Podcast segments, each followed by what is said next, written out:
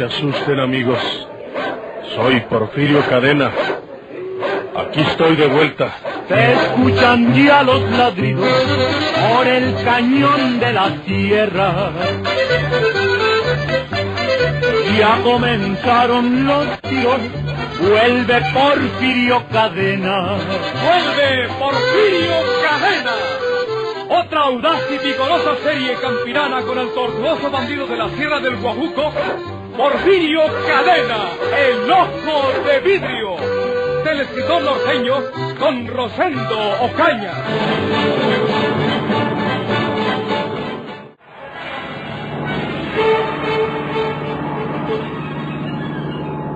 No tenemos dónde aterrizar, señor.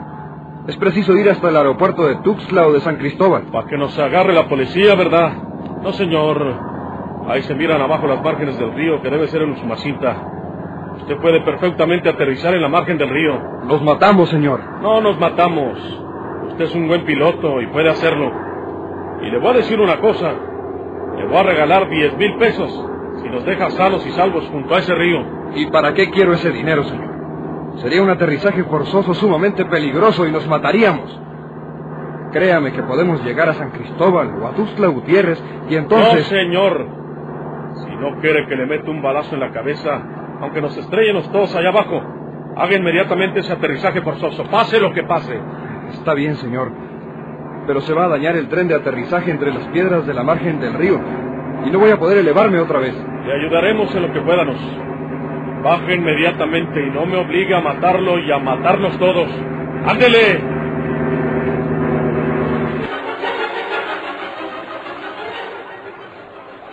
Qué hermoso río. ¿Verdad, muchacho? Sí. ¿Por qué pones esa cara? Todavía estás preocupado por tu apagumaro. ya ni te acuerdas de él. ¿Para qué quieres tanto papá? Con tu papá Porfirio tienes, hombre. Piense en lo que le habrá sucedido. ¿Qué puede haberle pasado, hombre? Con seguridad que lo agarró la policía al llegar el tren a la estación por haberse quedado arriba del carro.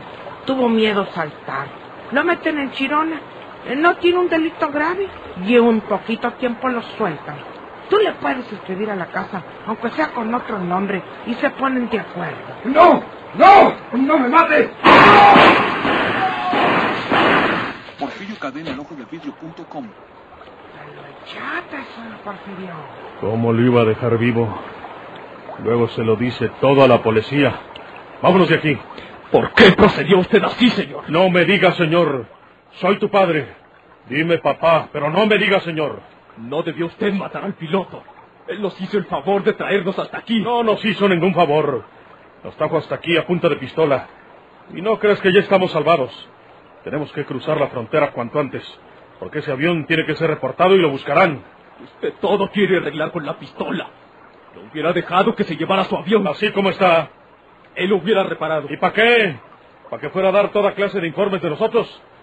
Es mejor que no estés hablando lo que no sabes, Alejandro. Yo quiero separarme de ustedes. Voy a devolverme para saber lo que puede papá Gumaro. ¿Para que te agarre la policía? No me importa. Ellos me ayudarán a encontrar a papá Gumaro. Estás loco. Mira, muchacho, la distancia que volamos en ese aparatito es mucha. ¿Cuándo vas a llegar a donde se quedó el miedoso de tu apagumaro? ¿Miedoso? Pues ¿por qué no se quiso tirar del carro? Aquí estuviera con nosotros, ¿no? si no le tiemblan las corvas. Es que él está muy pesado y tuvo el temor de romperse una pierna. Hijo, hijo, lo más seguro es que la policía agarró a Gumaro. Si se fue en el tren hasta la estación, lo agarraron. Déjate de pensar en él. Lo meterán en la cárcel, pero no le hacen nada. Todo su delito fue andar con nosotros, como dice Porfirio. Hay que cruzar la frontera. Esta misma noche tenemos que cruzar la frontera y meternos en Guatemala. Si nos quedamos aquí hasta mañana, nos cae la policía y nos agarran a nosotros también. Llévatelo para allá, para la orilla del río, entre los árboles, María Eugenia. Yo voy a darle sepultura a este hombre.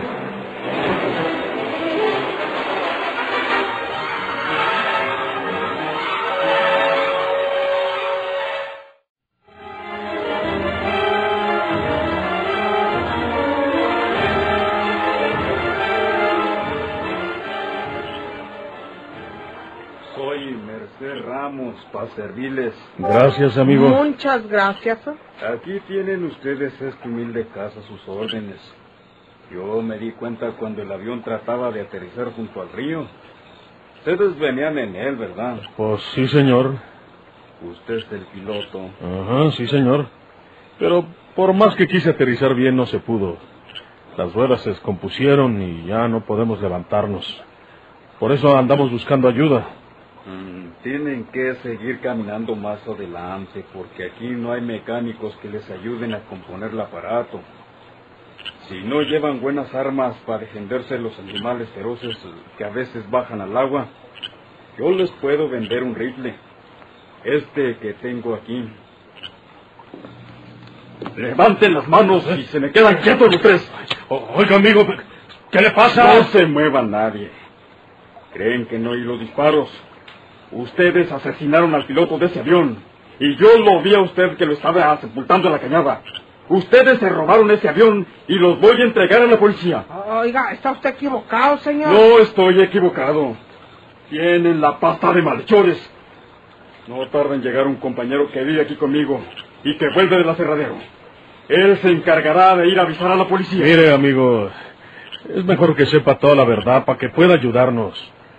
Nosotros no nos robamos ese avión, pero obligamos al piloto que nos trajera hasta aquí, desde el estado de Tamaulipas. Nosotros somos personas que busca la policía y queremos pasarnos a Guatemala. Tenemos bastante dinero para pagarle al que nos ayude. ¿Quién sabe si, si usted haya oído hablar de mí? Yo soy Porfirio Cadena. Usted Mucha gente me conoce mejor por el ojo de vidrio. Ah, Es mejor que guarde su rifle. No le van a dar ni un centavo porque nos entregue. Pero yo sí le voy a pagar bien si me dice quién puede pasarnos al otro lado. em, bueno, hablando se entienden las cosas, señor. Ya no necesito el rifle. Creo que podemos entendernos. Queremos pasar esta misma noche. Usted comprenderá que la policía puede caer por aquí en unas cuantas horas. ¿Quién puede pasarnos esta misma noche? Mm, Pues... eh, ¿No hay alguna persona que tenga una lancha o algo antina en que puedanos eh, pasar el río? En lancha no se puede, ni en balsa tampoco. El río es muy caudaloso. Su corriente es muy dura y no se puede atravesar en lancha. Pero si ustedes tienen dinero, pueden pasar por el puente sin papeles. Y esta misma noche, si quieren, ¿Cómo? mil pesos por cabeza De acuerdo. Los pagamos. y otros mil para mí. Completamente de acuerdo. Mil por cabeza también. Eh. Oigan, ¿no se le hace mucho? Es barato. Tres mil pesos para el puente y tres mil pesos para mí. Y ustedes amanecerán en Guadal, que es al otro lado del río. En Guadal nosotros les recomendamos con una persona que les prepare documentos falsos. Porque si no los deportan al llegar a los altos. Naturalmente, también tienen que pagar. Estamos de acuerdo. Le entregaremos inmediatamente seis mil pesos si nos dice el nombre de la persona que al otro lado nos pueda preparar esos documentos falsos. Camilo Preston se llama. Tiene una oficina en la calle del puente número 10. No se te olvide, María Eugenia. No se me olvida. Ah, ¿Le das el dinero tú o se lo doy yo? No, Yo se lo doy. En aquella cabaña se habían refugiado Porfirio, María Eugenia y Alejandro. Porfirio sabía que aquella margen del río Usumacinta era un nido de contrabandistas. Porfirio abrió un pequeño beliz y sacó el dinero que iba a entregar. Los ojos de Merced Ramos brillaron de codicia al entrever tanto dinero en billetes. ¿No hay peligro en el puente? En estas cosas siempre hay peligro, pero con dinero desaparecen los riesgos generalmente. No pasará nada. Ah, ¿Usted nos va a acompañar al pasar el puente? Sí, mi compañero y yo iremos delante. Ese es él. Ya llegó. No se levanten porque se va a tratar un poco. Tiene que desencillar su caballo. Bueno, ¿y en qué iremos al puente? Andamos muy cansados. Tenemos un auto. Es un auto viejo, pero llega muy bien a su destino. Además hay la ventaja que en el puente ya lo conocen y saben lo que acostumbra llevar. No teman nada, porque en el puente lo que quieren es el dinero. Con permiso, voy a ponerme de acuerdo con mi compañero. Sí.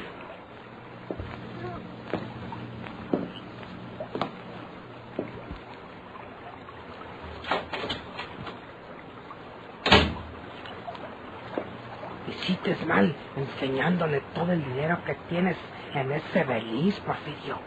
Se quedó mirando como si quisiera robárselo con los ojos. Yo también digo lo mismo. Lo hubiera dejado para después. Eh, Por ejemplo, ahora que salió, era oportuno para que preparara usted el dinero. ¿Por qué se va a poner de acuerdo con su compañero? ¿Va a decirle lo que hemos hablado? Lo único que me consuela es que ya saben quién eres y que no van a jugar con Porfirio Cadena. No hay que asustarnos antes de tiempo. Yo he sabido que estos hombres hacen negocios ansina con los contrabandistas. Cuando estaba en las Islas Marías, un amigo me lo platicó. Les pagamos y tienen que portarse bien. Ahí viene ya. Silencio.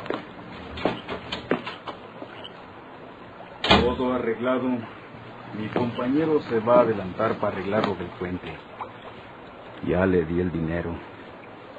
Dentro de media hora nos vamos nosotros. Está bien, amigo. Con que usted es Porfirio Cadena.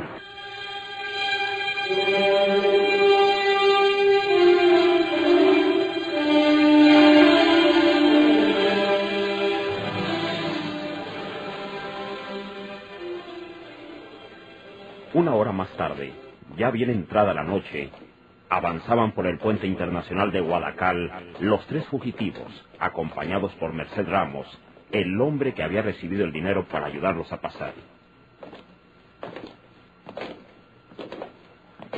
No iremos al matadero, Porfirio. No, no lo creas, María Eugenia.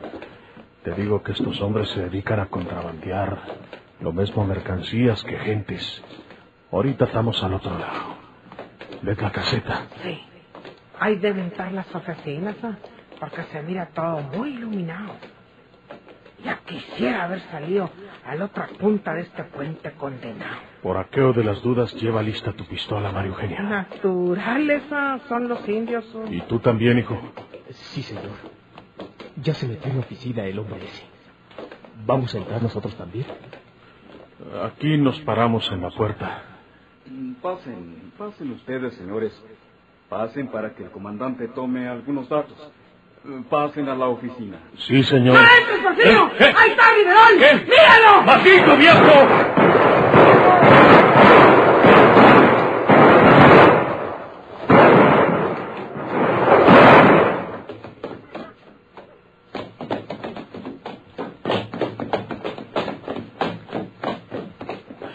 ¿Están bien? Sí. Ay, ya es uno viejo y no sirve para nada. Con una carrerita ya me venía ahogando. Ay, hace algunos años era una venada entre el monte. Tiramos más nosotros que ellos. ¿Tú también disparates, hijo? Sí, señor. Qué bueno. Me gusta que no traigas de adorno esa pistola. El único que nos tiró a dar fue Riverol. Viejo desgraciado. Los fiscales no tiraron. Y los que lo hicieron tiraron al aire. Ancina tiene que haber sido. Porque de lo contrario, nos hacen sedazos. ¿no? Eh, Ay, oye, ¿y ahora qué vamos a hacer, Porfirio? a meternos al pueblo para ver dónde nos escondemos. ¡Vámonos!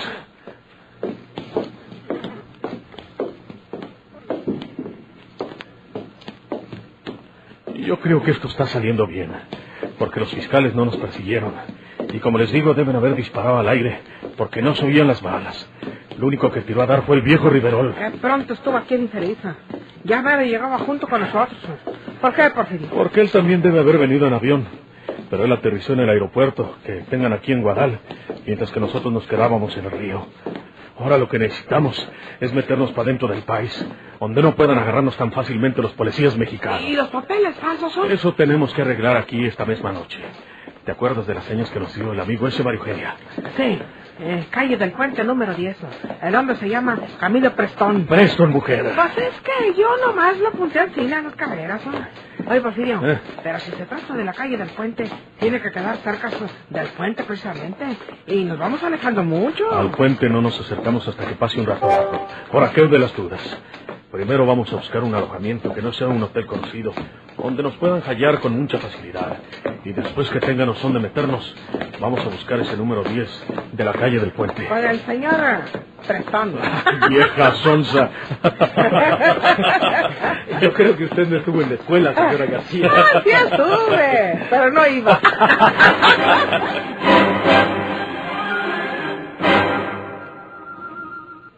Usted tuvo la culpa, señor Riverol, porque le dijimos que no se diera a ver y permaneció aquí, cerca de la puerta. Eh, Yo no sabía que venían ya.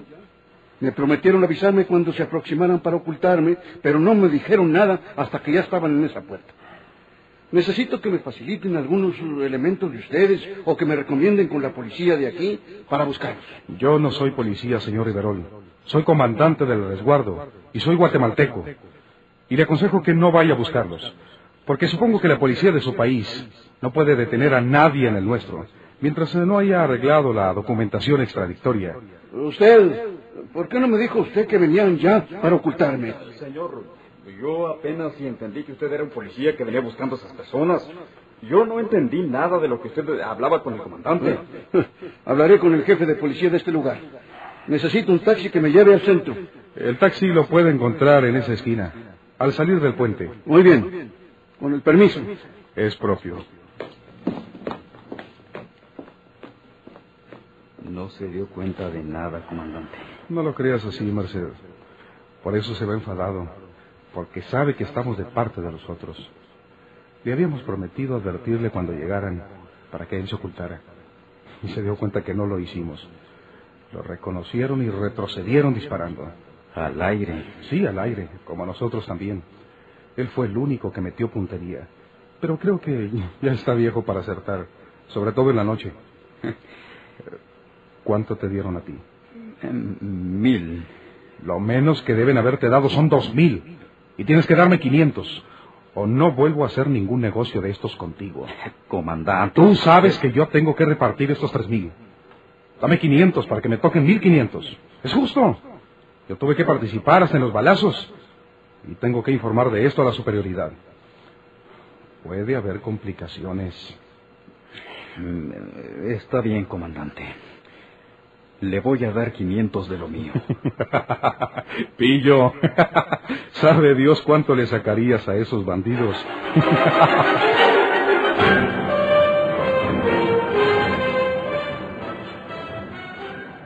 Nosotros vamos a ir a la calle del puente por los documentos falsos, hijo.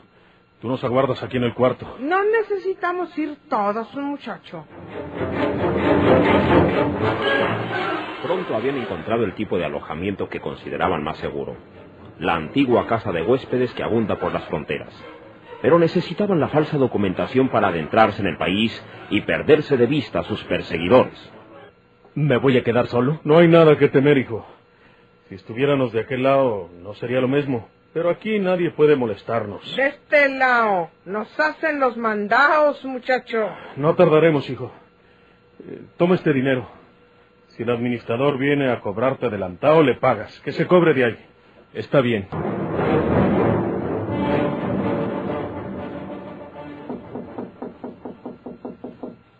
Debe ser el administrador.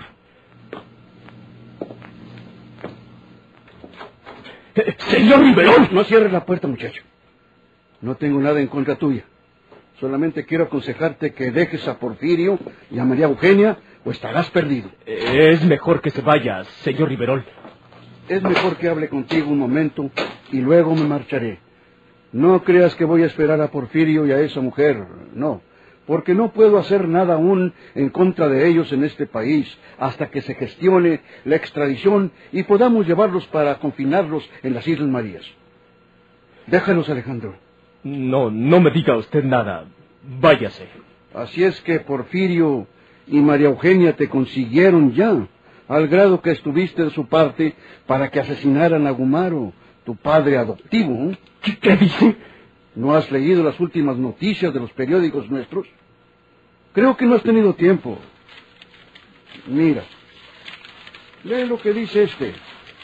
Gumaro fue encontrado muerto junto a la vía férrea con una puñalada espantosa en el costado izquierdo. ¡Papá Gumaro! ¡Malditos! ¡Me engañaron!